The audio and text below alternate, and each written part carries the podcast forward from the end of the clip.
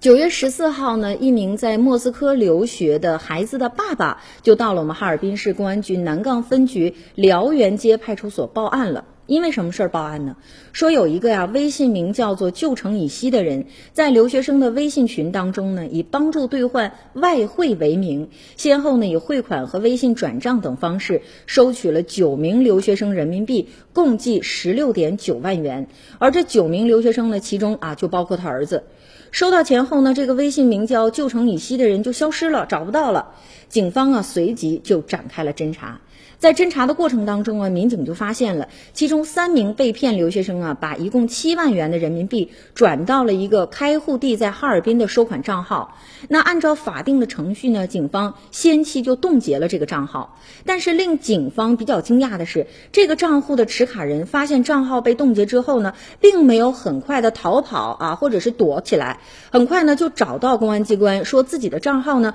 被错误的冻结了。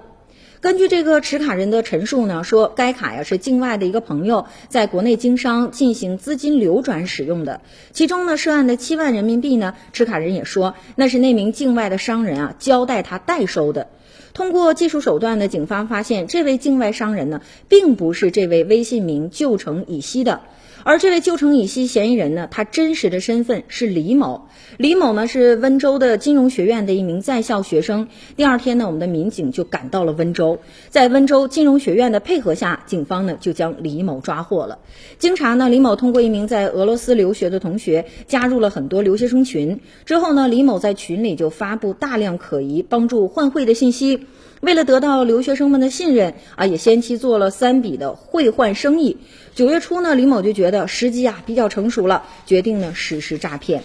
目前呢，犯罪嫌疑人李某已经被警方依法行政拘留了，其违法所得的十六万九千多人民币呢也被全部扣押了。